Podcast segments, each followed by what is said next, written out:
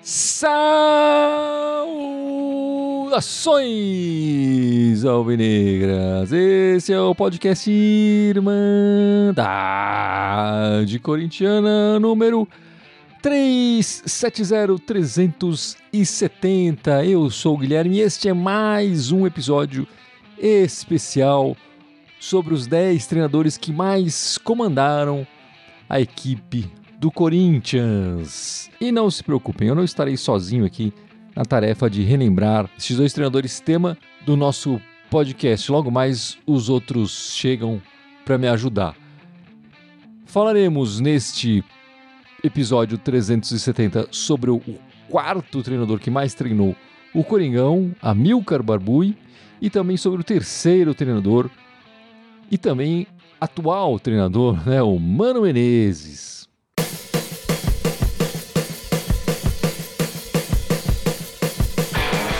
Bom, meus amigos, este é o quarto episódio da nossa série de treinadores. Já falamos no primeiro episódio sobre o Jorge Vieira e o Luxemburgo, no segundo episódio, Armando Deldébio e o Fábio Carilli. No terceiro episódio, falamos do Nelsinho Batista e do Rato. Agora, neste episódio, falaremos do Amilcar Barbui e do Mano Menezes. E no último, é o Tite e o Oswaldo Brandão, certo? Se você não escutou os episódios anteriores, estão todos aí disponíveis para você começar a escutar. Muitas curiosidades sobre cada um deles. É, vale muito a pena. E se você já escutou todos, fique, escute mais esse de hoje. E logo mais chega o episódio do Tite e do Oswaldo Brandão, o último episódio sobre o segundo e o primeiro que mais comandaram o Coringão. Bom, vamos começar a falar então do Amilcar Barbui, que é o quarto treinador que mais comandou o Coringão. Foram nada mais nada menos do que 239 partidas como treinador corintiano. Ele nasceu em 1893 e faleceu em 1965. Na primeira parte da carreira dele de treinador, ela se mistura muito com a carreira, com a carreira dele de jogador também, que ele foi um, um jogador importante do clube, do Corinthians, né? nesse primeiro momento o futebol era amador muitas vezes não tinha um treinador assim. Enfim, essa função de treinador, essas, o futebol estava começando aqui, né? É, durante esse período de 1915 até 1920, era o Amilcar que assinava a súmula, ele que escalava os jogadores, né? Então ele é considerado um, um, treinador, apesar de que na época não tinha essa, de fato esse, esse nome como a gente tem hoje, né?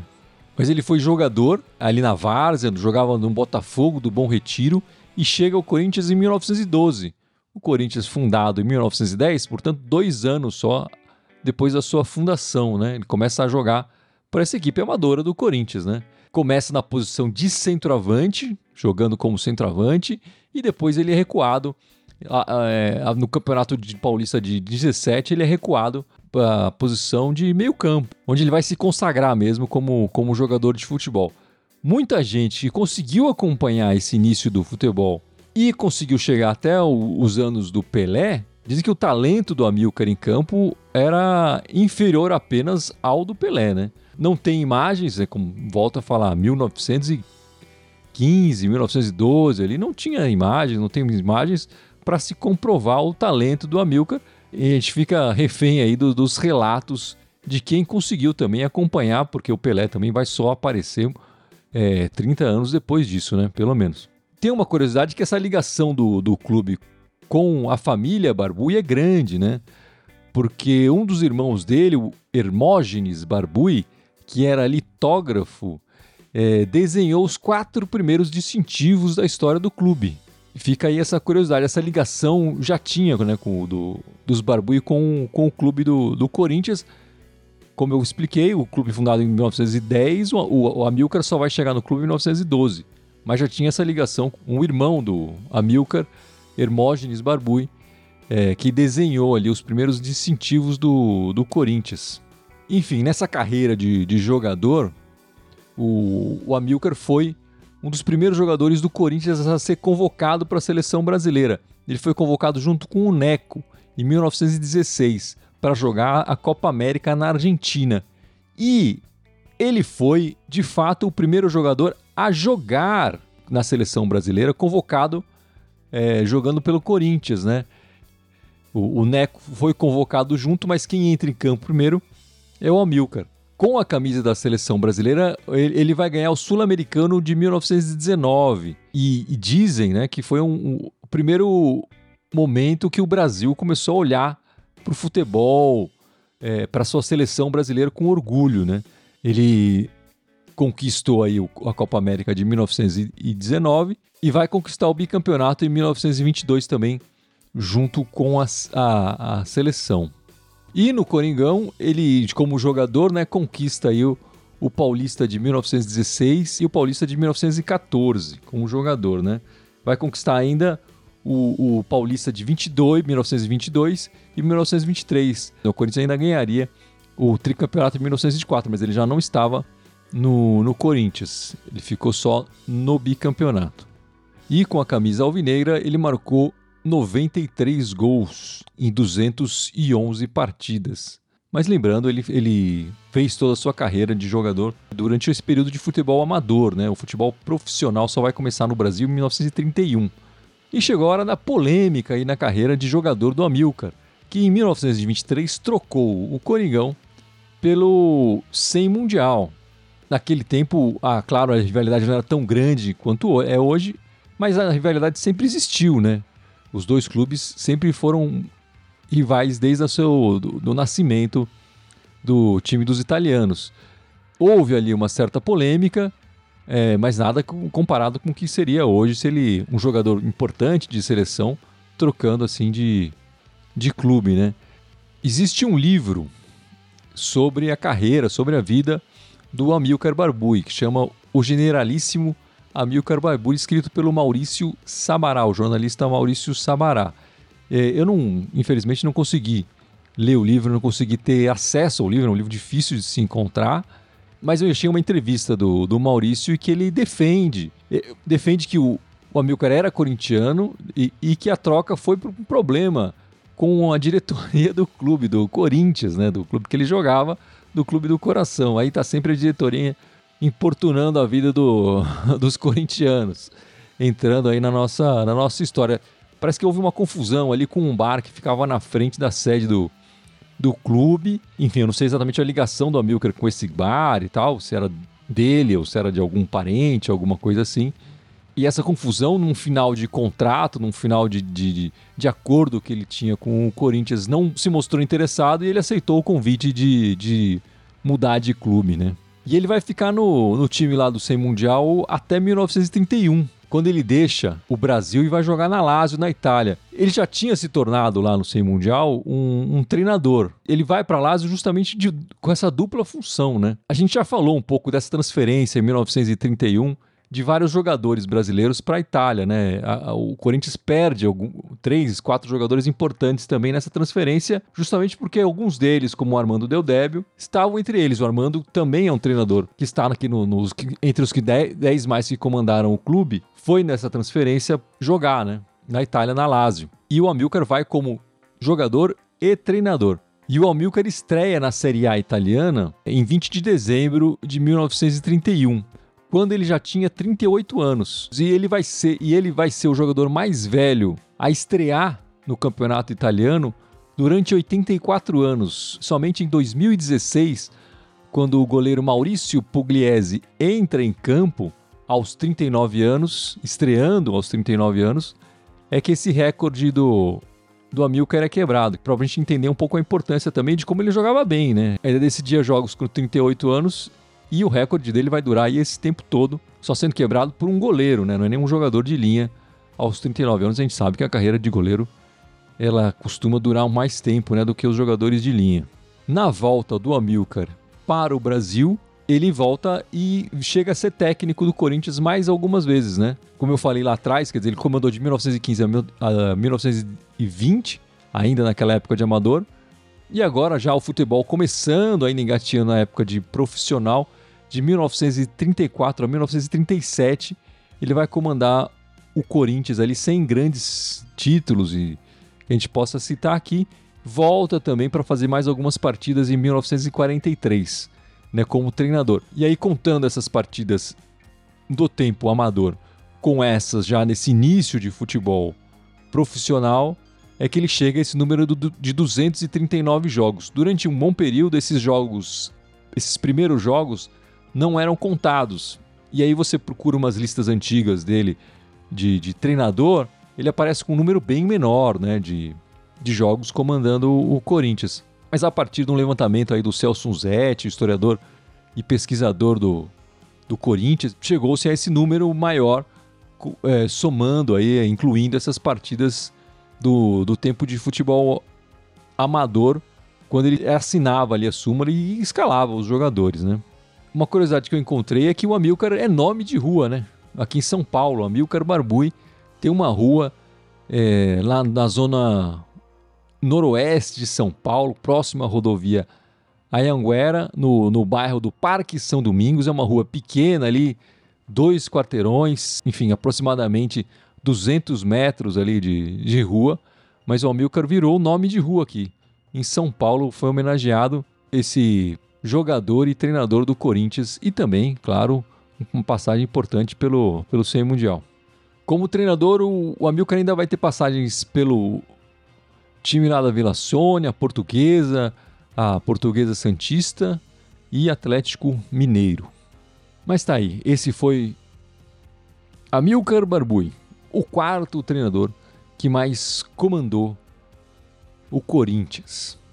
Grande Amilcar Barbui. Mas agora chegou a hora da gente falar do Mano Menezes, o terceiro treinador que mais comandou o Coringão e atual treinador. Né? Então esse número de 262 partidas só vai aumentar aí esse ano.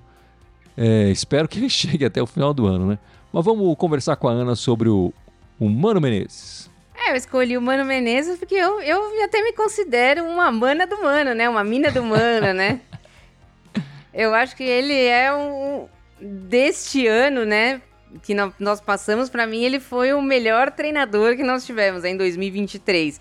Tudo bem que você vai falar para mim, nossa, mas a concorrência dele não era tão forte assim, mas eu acho que ele é um bom treinador. Eu acho que ele merece estar tá aqui nessa retrospectiva que nós estamos fazendo e eu gosto muito do estilo dele, que é um estilo para mim muito parecido com, com o do Tite, que vai ter um outro episódio, né, a respeito dele. Então, eu acho que ele, por isso que eu gosto, eu gosto dele e vamos começar a falar sobre ele então. É, o Mano não tá aqui por acaso, né? Ele é o terceiro treinador com mais jogos é, comandando o, o, clube. Agora são quantos? Desde a, enfim, na primeira, segunda, essa é a terceira passagem, agora são quantos jogos no total? No total, ele tem 262 jogos, tá? Como treinador do Corinthians, somando as três passagens. Ele tem 141 vitórias, 69 empates, 52 derrotas. Um aproveitamento geral dele no, com a camisa do Corinthians é 63% de pontos conquistados com 431 gols marcados e 254 sofridos, né? Então a gente vê aí que apesar dele ter uma, uma, uma fama de retranqueiro, que a gente sabe que ele tem, né? Mas ele tem bastante gol marcado, né? Durante a trajetória do Corinthians. Ele teve bastante êxito no Corinthians e ele foi um dos poucos técnicos nós estamos gravando em dezembro de 2023, né? É. Que não foi demitido do Corinthians ainda. Tem três passagens, está na terceira passagem e não foi demitido do Corinthians ainda. É, na vamos lembrar lá, na primeira ele sai para a seleção, né? Isso, ele sai para a seleção. Na segunda, ele não foi demitido, simplesmente acabou o contrato e o contrato não foi renovado. Eu não considero isso uma demissão, só uma não renovação de contrato. E na terceira, pelo que tudo indica, o Augusto Melo, que é o novo presidente, diz que ele vai ficar, né? Então, eu acho que até a terceira rodada do Campeonato Paulista ele fica. quarta, é. quarta, né? Porque o, clássico é na quarta, né? É, o clássico é na quarta. Mas você falou o aproveitamento geral dele é de 63%. E aí, imagino que essa essa terceira passagem aqui prejudique esse aproveitamento dele, né?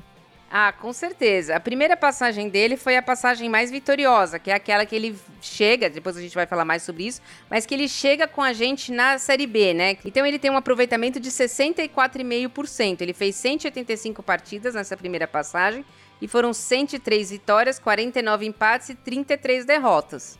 Na segunda passagem, que é quando ele volta em 2014, né, com a saída do Tite, ele fez 61 jogos com 32 vitórias, 15 empates e 14 derrotas. Então ele teve um aproveitamento de 60,6%. E agora essa última, né, até o final do Campeonato Brasileiro, ele fez 14 jogos com 5 vitórias, 5 empates e 4 derrotas, 40%. Nessa eu não contei aquela derrota pro, pro time da Vila Sônia que ele tava é, suspenso. Então não Lobo, entrou né? no. Não. Então não entrou na conta dele. Ele ficou com 40% de, de aproveitamento nessa, nessa última passagem. É, a Ana foi mano aí do mano, porque ele, era o auxiliar dele ali, mas tudo bem, a gente sabe que era o mano que dava... de chegar, né? Se fosse, se ele tivesse suspenso contra o Bahia, eu já ia contar. É... Mas vamos voltar lá atrás, então, Ana. Vamos voltar lá é, atrás. Quando ele nasceu, ele foi jogador de futebol. Como foi essa carreira dele para virar treinador? De sucesso, né? Enfim, chegou rápido na seleção brasileira e tudo mais. É, ele, ele, a gente chama ele de Mano, né? Mas o nome dele não é Mano, né? O nome dele é Luiz Antônio Venker e aí sim Menezes. Menezes faz parte do nome dele, né? Ele nasceu na cidade de Rio Pardo, na verdade numa região da cidade de Rio Pardo, que na época que ele nasceu era Rio Pardo, e hoje em dia essa região que ele nasceu se emancipou e chama Passo do Sobrado. Ele nasceu em 1961, portanto ele tem 61 anos. Ele nunca jogou bola profissionalmente, tá? Ele foi apenas um jogador amador. E tem aquele. É, sempre igual, né? O jogador começa como atacante, né? E aí não dá certo, vai recuando, foi pro meio-campo, virou volante e depois recuou mais ainda e se estabeleceu na zaga, né? O maior feito dele como jogador, né, foi quando ele estava disputando a Copa Amadora do Rio Grande do Sul em 1988 pelo Guarani de Venâncio Aires. E aí teve uma disputa por, por pênaltis e ele foi o que era o capitão do time, ele foi o último a bater e ele converteu. E com isso ele levou o Guarani de Venâncio Aires à segunda divisão do Campeonato Gaúcho. Mas esse foi o maior feito da carreira dele como jogador. Ele daí para frente ele nunca mais jogou, foi para fazer educação física e foi para parte de treinador mesmo. Eu peguei uma, uma frase dele, né, que ele, ele disse que abreviou a carreira dele, encurtou a carreira dele de jogador de futebol porque ele percebeu que ele não tinha talento e os jogadores que eram melhores que ele ali nessa futebol amador é, não estavam ganhando muito dinheiro, né? Ele, ele falou, olhou para frente e falou: eu prefiro, eu tenho que ganhar dinheiro, né? Preciso me sustentar. Então Exato. ele mudou a carreira dele é, para treinador. Para treinador, né? Ele, ele é de, de, de, do Rio Grande do Sul, né? De uma cidade ali no meio do Rio Grande do Sul. E ele tem uma casa ali no Rio Grande do Sul. Ele mora um pouco lá, um pouco em São Paulo, né? Atualmente ele tá em São Paulo, justamente porque tá treinando o Corinthians, né? Ele é casado, tem uma filha, mas ele é muito discreto na vida pessoal dele. A gente não vê nenhuma, é, nenhuma polêmica, nada disso. Se preserva demais. E como é que começou a carreira dele, então, Ana? A carreira dele de treinador, ele começou no Rio Grande do Sul também, né? Ele começou no próprio Guarani de Venâncio Aires, que ele terminou, né? Foi a última vez que ele começou a jogar amadoramente e ele, e ele foi fazendo ali o para treinador e ele virou até o, o, treinador profissional do Guarani de Venciares. Em 1997, ele fez um estágio com Paulo Tuori no Cruzeiro, que foi quando o Cruzeiro ganhou aquele bicampeonato da Copa Libertadores, né? E aí ele fazia o estágio no Cruzeiro e treinava o time adulto do Guarani de Venâncio Aires. Depois ele foi para a base do Caxias e para a base do Internacional. Em 2002, ele voltou para esse Guarani de Aires. E aí tem uma, uma dividida aqui. Por quê? Porque em 2002, o Campeonato Gaúcho foi disputado apenas pelos clubes do interior. E o Super Campeonato Gaúcho é que entravam Juventude, Internacional e Grêmio.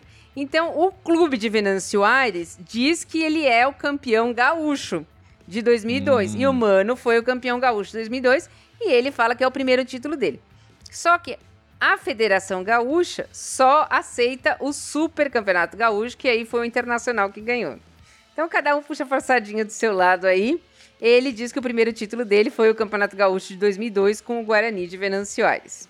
Não, tá certo também, né? Tem que olhar no currículo dele ali, ele tem que colocar o que tem de melhor. Né? E se teve Exato. um campeonato com esse nome e o outro era super campeonato, enfim, Eu acho que ele até tem um ponto de razão aí. E aí ele foi demitido logo em seguida. No Super Campeonato Gaúcho, ele perdeu de 4 a 1 do Juventude e ele foi demitido do Guarani de Venâncio. Já percebeu que a vida de treinador não é fácil, né? É o momento. Um dia campeão, no outro goleado, tchau. Exato. E aí, mais pra frente, em 2004, então, ele assumiu o 15 de novembro, que foi quando ele despertou pro cenário nacional, né? Que ele chegou em terceiro lugar na Copa do Brasil. Com esse terceiro lugar no 15 de novembro de Campo Bom, ele foi pro Caxias, na sequência, e depois pro Grêmio. No Grêmio, ele pegou o Grêmio, tam... como assim foi no Corinthians? Ele também pegou o Grêmio na Série B, no Campeonato Brasileiro de 2005. E ele trouxe o Grêmio de volta para a Série A naquela batalha que ficou conhecida como a Batalha dos Aflitos, que foi um jogo contra o Náutico, né?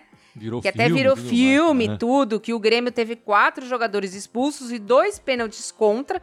O Náutico conseguiu perder os dois pênaltis. E o Anderson, que é um meio até famoso, né, que jogou no Grêmio no Internacional, fez o gol que levou o Grêmio de volta para a Série A. Então aí ele já tinha um renome nacional com o Grêmio, né? Com o Grêmio no ano seguinte, então em 2006, ele ainda foi campeão gaúcho e foi terceiro lugar no Campeonato Brasileiro que classificou o Grêmio para a Copa Libertadores. Então ele sai de uma Série B e leva ao terceiro lugar da Série A, né? Isso. No, no ano seguinte, ele já foi campeão gaúcho e já levou o Grêmio para o terceiro lugar. Ele ainda fica mais um ano no Grêmio, na qual ele é bicampeão gaúcho e vai à final da Libertadores. E aí, surpreendendo todo mundo, inclusive, eu vou falar que nessa época eu também fiquei surpresa. Ele sai do Grêmio finalista da Libertadores, bicampeão gaúcho, para assumir o Corinthians pela primeira vez, que tinha acabado de sair, cair para a Série B, né? E ele, tá, ele era o treinador naquele jogo, no fatídico jogo do, do Corinthians e Grêmio, né? Ele era o treinador daquele jogo do Corinthians e Grêmio. Que rebaixou, acabou, enfim. O Corinthians ainda tinha, se ganhasse aquele jogo, escapava. E existia a história do o André Sanches, que estava palavrado com o Nelsinho Batista, de que se ele salvasse o time, ele continuaria no ano seguinte. Mano Menezes realmente surpreendeu, né? Ele sai de um- uma carreira de sucesso ali no Sul e vai assumir o Corinthians na Série B e chega. E é uma das coisas que conquista muito, pelo menos a mim me conquistou, né? Ele chega falando: esse é o projeto de futebol de 2008, né? O projeto do Corinthians. Tirar o Corinthians da Série B é o projeto nacional, é o me- melhor projeto que tem de futebol nesse ano e eu tô aceitando porque é o melhor projeto, entendeu? A melhor, melhor ideia, a melhor. Enfim, o, que tem de mais suculento para se fazer no futebol bra- brasileiro naquele momento era reerguer o Corinthians. E ele, enfim, já começou bem conquistando, pelo menos me conquistando ali. Não sei se você também foi conquistado assim logo de cara por essa fala dele. Sim, sim. É, Além de ficar surpresa, assim, a gente imaginava que, apesar de toda a tristeza, tudo, haveria um remonte do Corinthians, né, ali. Que a gente iria sofrer um ano, mas vislumbrava alguma coisa boa que realmente aconteceu depois, né? Sim, sim. E nas, nos anos seguintes, né? E não só aquele ano, ele foi vice da, da Copa do Brasil também, né? Ele não só levou o time pra Série A de novo, que foi aquilo que ele tinha prometido, mas ele levou além. Ele conseguiu ser vice da Copa do Brasil naquele ano. enfim, a gente subiu com folgas ali na Série B. É, é bom falar que naquela época os times da Série A, que quando caíam para a Série B, mantinham é, a- o orçamento de Série A, né? Hoje já é diferente, hoje os times eles perdem bastante dinheiro e com certeza isso ajudou, né? O Corinthians chega na Série, na série B, mas ainda com, um, com o dinheiro da CBF, enfim, tudo mais, é, como se fosse um time de Série A e consegue remontar. Também não tinha essa dívida milionária que tem hoje. E o, e o Mano faz aí a sua primeira reconstrução do, do Corinthians, né? Dispensa, sei lá, quantos jogadores, contrata vários que fazem história, né? Quem ele contratou lá? O Chicão? o- Chicão, Alessandro, o Castan, né? Todos esses fizeram história. O William, né? Capitão William. do, do Corinthians durante um bom tempo. É, também tem o Perdigão, tem uns caras estranhos Não, ali você no não, meio, vai, né? você não vai Acertar acertar tudo. 100%, né? E aí, então, ele vai pro Corinthians, consegue, que nem você falou, passar com folga. E ele volta pra Série A com o Corinthians em 2008, né? Na qual ele foi... Em 2009, né? Desculpa. Ele volta pra Série A e nesse mesmo ano ele foi campeão paulista invicto e campeão da Copa do Brasil. E ele recebeu um prêmio da, da revista Época que ele estava entre os 100 brasileiros mais influentes naquele ano de 2009. Dirigir o Corinthians é elevar, se elevar a um outro patamar. Mas eu acredito que ele, ele teve essa visão, né? Quando ele, ele aceitou o Corinthians em 2007. Ele sabia que era um desafio, que ou ele ia levar o Corinthians para cima e o nome dele ia junto, ou ele, ele, não, ele não ia dar certo, né? E eu acho que muita gente ficaria com medo e não, não aceitaria, mas ele aceitou. É, ele costuma aceitar o Corinthians nesses momentos mais delicados, né? Ele começa a ter essa característica aí. E ele vem de dois trabalhos longos, né? No Grêmio, como você falou. Isso. É, desde a Série B, enfim, levando a final de Libertadores. Agora no Corinthians, de novo, um trabalho longo. É, ele chega no 2008, 2009, entra em 2010, ainda é humano, né? Isso. Ele fica no Corinthians até 23 de julho de 2010. Então ele fica mais meio ano no Corinthians, né? Que foi quando, na décima rodada do Campeonato Brasileiro, ele foi convidado para comandar a seleção brasileira, né? Então ele, ele foi direto do Corinthians para a seleção brasileira. Caminho que outros treinadores também já fizeram, inclusive Exato. na nossa lista aqui dos 10 treinadores, exatamente. outros também já fizeram. Fizeram, exatamente. É, ele fala que a CBF tinha prometido para ele um projeto visando a Copa do Mundo de 2014. A gente que já tá mais pra frente na história sabe que isso não aconteceu, né? É, Mas é. ele fala que na época a CBF prometia para ele um projeto até a Copa de 2014, que era ser a Copa no Brasil, né? Imagina você ser o, o treinador numa Copa no seu país, né? Tudo bem que ele ia tomar o 7. Podia ser que ele tomasse o 7x1, né? Mas. Será? Eu acho que não. Acho que o time comando ia também. ser outra coisa. Mas enfim. Agora a história tá escrita, não dá pra mudar. Exato. Ele então vai para a seleção brasileira, né? A primeira partida dele na frente do Brasil foi um amistoso contra os Estados Unidos, nos Estados Unidos, e ele venceu por 2 a 0. E ele já na primeira convocação dele já mostrou uma renovação, né? Ele já convocou o Neymar, o Paulo Henrique Ganso, né? O Alexandre Pato. E ele venceu ali com gols de Neymar, né? E, e do Pato. O primeiro torneio dele pela seleção foi a Copa América de 2011, né? Que foi uma Copa América sofrível para o Brasil, né? O Brasil empatou com a Venezuela, empatou com o Paraguai e depois ganhou uma do Equador e perdeu nos pênaltis para o Paraguai, né? Que foi aquele aquela Copa América que o Elano chutou a bola lá no, lá no Brasil, né? e ele ainda, ainda na, na, na seleção brasileira, ele, ele ganhou dois títulos daquele super clássico das Américas, né? Que eu acho que não existe mais, né? Esse, que o Brasil jogava contra a Argentina, né? O super clássico, só com, com jogadores que atuavam no Brasil. Ele ganhou duas vezes isso. E ele foi prata, porque ele, como treinador da seleção principal, levou o time olímpico para Londres em 2012 e ele ganhou a medalha de prata também. E ele acabou sendo demitido em novembro de 2012 da seleção brasileira, sem muita explicação, né? Muita gente diz que até, até hoje isso foi um pouco politicagem, né? Ele teve alguns resultados ruins, como esse da Copa América, mas nada que justificasse a demissão dele tão prematuramente, e sendo que ele fala que tinha sido prometido ali um, um, um projeto de quatro anos para ele, né? Então, não foi muito bem explicada essa, essa demissão dele, mas a gente sabe que as coisas da CBF nunca são muito bem explicadas, né? E Fábio, não dá para falar que ele teve grande sucesso na seleção, né? Ele acaba chegando na seleção, na minha opinião, um pouco cedo. Você acha que isso atrapalhou ele? Acho que foi antecipado, sim. Acho que ele começou a se queimar, porque começou a espalhar um pouco. É, ele teve que lançar uma rede muito larga para ele e, e, saiu do controle dele, né? E aí começou a falar do, do fato dele ter um, um no futebol que nem todo mundo entende. Em outros trabalhos isso foi criticado também, né? Que ele, que ele teve no, no Flamengo, etc. Que os jogadores não conseguiam entender o que, que era esse techniquez dele ali, né? A língua do mano era muito questionada ali.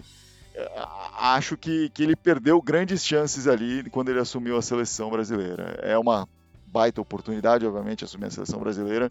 Eu nunca, no meu coração, vou achar a seleção brasileira maior que o Corinthians, então questiono isso, mas entendo que ele, que ele vê isso dessa forma, né? Eu concordo com, com, com, com o Fábio. Para mim também o Corinthians sempre é maior que a seleção brasileira. Se tiver um jogo do Corinthians memorável, o jogo da seleção, eu ver o jogo do Corinthians, né?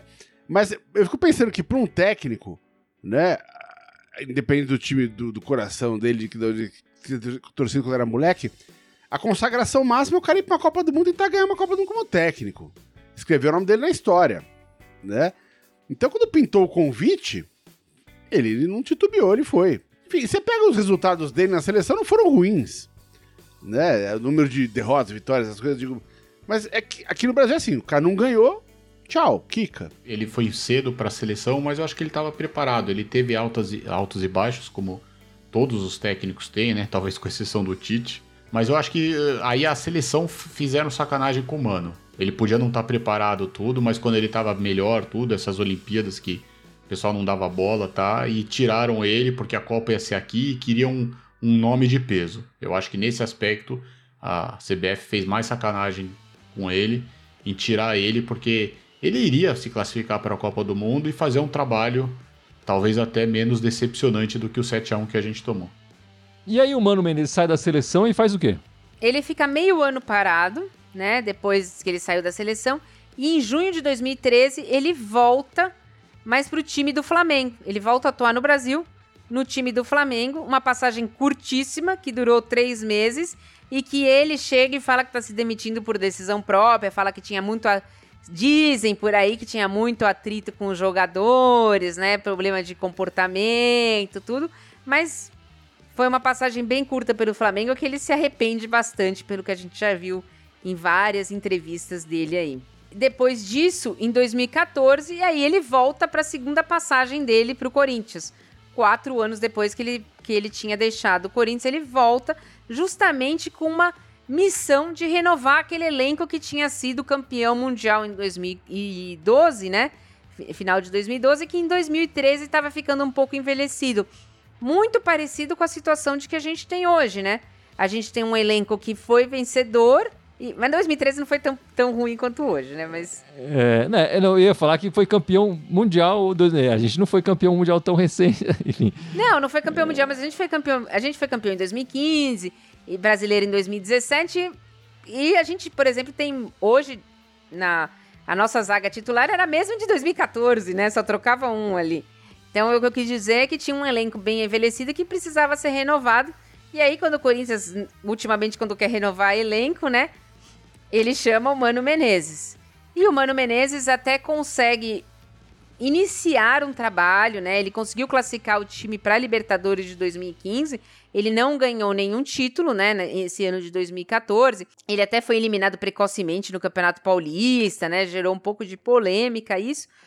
E o, o presidente, que era o Roberto de Andrade na época, decide não renovar com o Mano Menezes porque ele já estava acertado com o Tite. A gente sabe que o Tite é, é o grande ídolo de técnico, né, da torcida. Então não houve muito uma chiadeira e apesar do time estar tá iniciando um caminho, a torcida não, não se manifestou e o Tite depois em 2015 foi campeão brasileiro com aquele time que encantou o Brasil, né? E, e a gente gosta muito desse time que tem, tinha o Renato Augusto, o Jadson. Então tudo isso se iniciou com o Humano em 2014. É, o, o, enfim, o Tite estava lá em 2013, né? E, é justamente ele tem essa dificuldade de, de, Ele é apegado aos jogadores, né? Ele tem essa dificuldade de se desfazer é, de alguns jogadores e, e, faz um 2013 muito fraco. Acaba. Muito fraco, ganhou título ainda, né? Ganhou a Recopa, Exato. ganhou o Paulista, mas o segundo semestre, especialmente, muito fraco no brasileiro. E o Mano, o Mano volta e consegue fazer. O, e aí faz o contrário no seguinte: um primeiro semestre mais fraco, mas depois se recupera no brasileiro é, com um time mais organizado, remontado mesmo. Ele traz o Jadson, faz essa troca, Isso, conhecida troca do, com, com o Pato, enfim. É, também fala que o Renato Augusto não pode jogar com o Jadson, mas depois a gente sabe que vai dar certo mais pra frente. E aí o, o, o Mano vai passar por alguns times, né, depois disso, antes de voltar Isso. agora em 2023 pro Corinthians. Ele vai passar pelo Cruzeiro, né? Em 2015, que ele tirou o time que estava perto da zona de rebaixamento e levou a oitava colocação, né? E depois disso, depois em 2015, ele vai ainda para o Shandong Luneng da China, né? Ele fica na China muito pouco tempo, né? Ele fica na China por seis meses. E em 2016 ele volta para o Cruzeiro, que é quando, na sequência desse trabalho, né? Ele consegue a Copa do Brasil em 2017, aquela Copa do Brasil ridícula que tiraram da gente em 2018, mano era o, o treinador da, da equipe que estava nos confrontando, né? Ele também foi campeão brasileiro. E em 2018 ainda conseguiu aquela que foi chamada de Tríplice Coroa, né? Que era a Copa do Brasil, o Campeonato Mineiro e o Campeonato Brasileiro. Então, é, tirando as fases do Corinthians, né? Uma das maiores fases do Mano, né? O auge da carreira do Mano foi no Cruzeiro, que foi quando ele teve essas glórias todas, ganhando Copa do Brasil, Campeonato Brasileiro. E realmente o time do Cruzeiro, nessa época, a gente tem que falar que eles jogavam realmente muito bem, né? E aí, em agosto de 2019, ele saiu do Cruzeiro, né? E um mês depois disso, ele surpreendentemente foi assumir o nosso rival, o time de verde, né? O sem mundial. Exato, o sem mundial. Que tava Aí eu numa- fiquei bem chateado com ele. Falei, Ih, agora deu. Não gostei nem um pouco. que era até o Fratelli, né? Fizeram as. Foi até bem no time de verde também. Conseguiu classificar no fase de grupos da Libertadores, né? Mas logo em seguida, ele já no final de 2019, ele foi dispensado, não deu muito certo também. Em 2020, né, ele assumiu o Bahia, que foi quando que teve aquela polêmica, né, daquela vez que o Gerson é, se sentiu ofendido, né, com ofensas racistas, né, pelo, por um jogador do, do Bahia. O, o Mano era, era treinador do Bahia, até na época ele se meteu, depois pediu desculpas, né, pelo que falou dentro de campo, que falou que era mentira e tal. E essa situação também não foi muito pra frente, né? No Bahia ele não teve muito, muito êxito, né? O máximo que ele conseguiu foi umas quartas de final da Sul-Americana. Em 2000 e, no final de 2020 ele foi dispensado no Bahia. Em 2021 ele vai para a Arábia Saudita, né, na, no Al Nasser, e ele ficou também cinco meses lá só, ele teve um aproveitamento de 60%, então a gente vê que ele tem uma média ali de 60% de aproveitamento. Em 2022 ele assume o Internacional, né, que é o time imediatamente antes do nosso, né, foi até vice-campeão, né, o ano passado, em 2022, né, que foi aquele jogo lá do- contra nós, que o Cássio salvou tudo.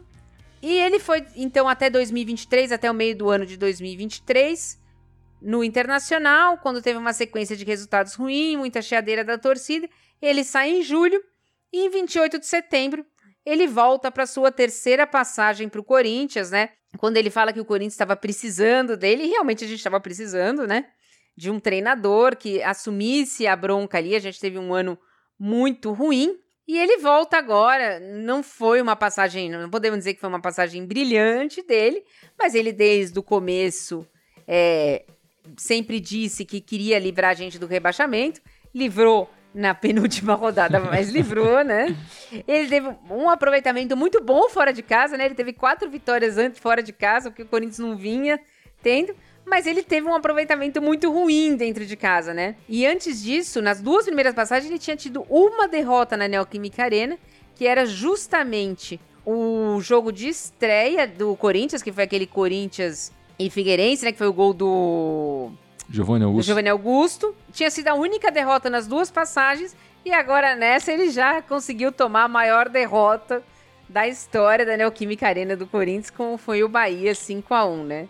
É, ô Gibson, e o Mano subiu no seu conceito corintiano ao ter coragem de assumir esse time em 2023? Eu não diria que subiu no conceito. O, o, todo corintiano tem, tem carinho pelo Mano. As passagens dele foram positivas no clube, né? É, apesar de também não ter tido grandes trabalhos ultimamente, enfim, mas é um cara que tem ligação com o clube. Fico feliz dele ter vindo nesse momento ruim. Espero que ele ajude a reconstruir o time agora.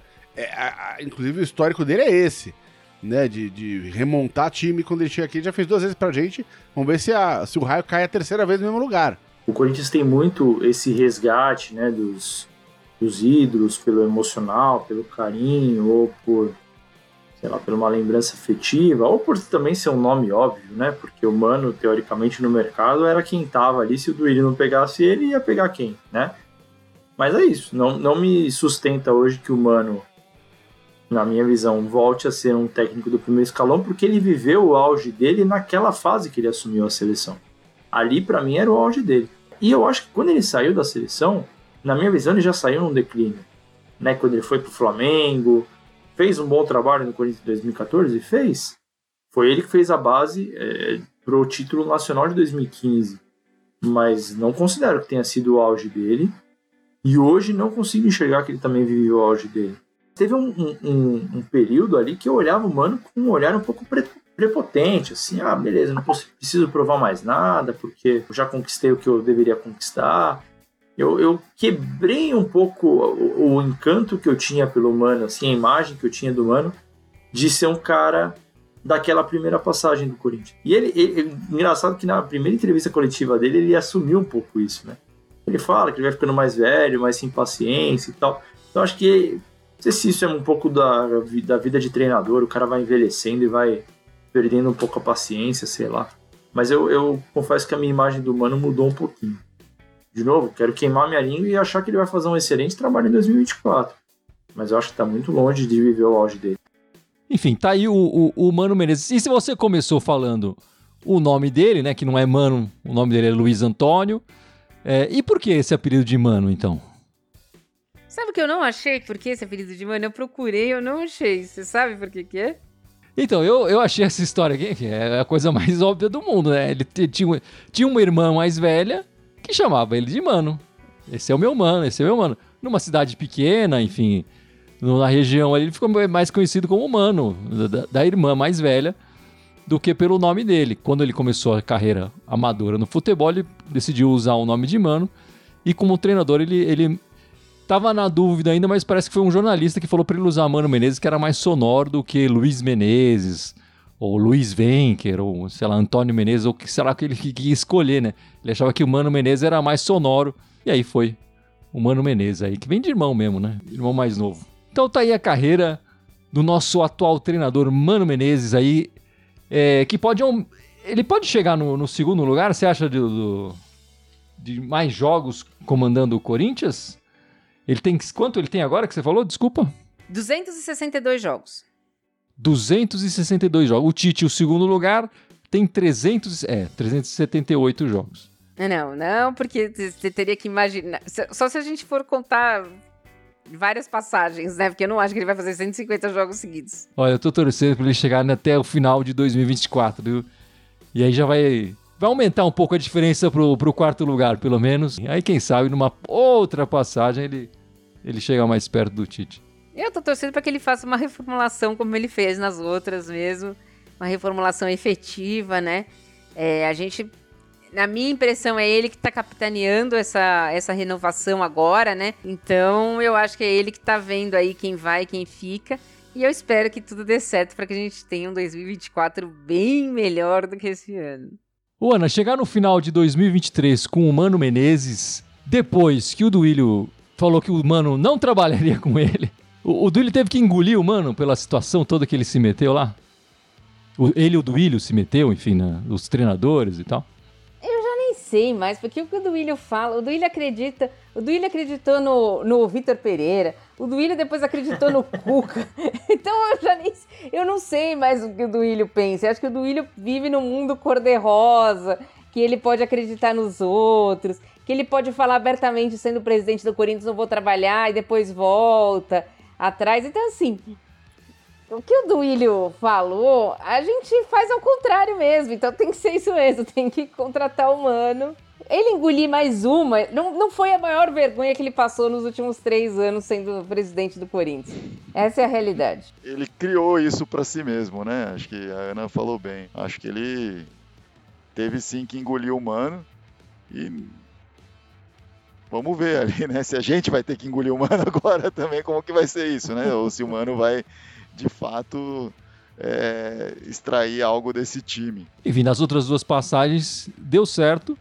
É, conseguiu colher alguns frutos é, na primeira, na segunda ele vai embora, não é renovado o contrato dele e ele não consegue é, em 2015, que talvez aquele time fosse com ele, talvez também fosse campeão. E agora vamos ver como é que vai ser esse, esse próximo ano de é, reestruturação aí do Corinthians que a gente está precisando e muito uh, da expertise do Mano Menezes, que já mostrou ser capaz de fazer isso.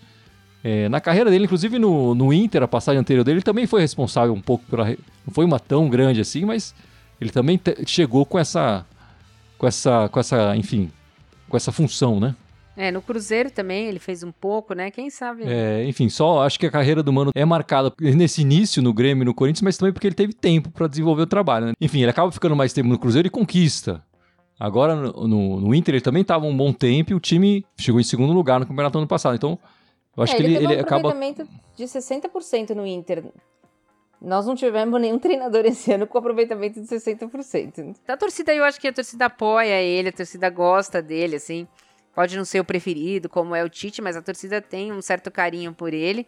Então eu acho que tem tudo para a gente começar um ano mais aliviado e mais feliz aí com o Corinthians.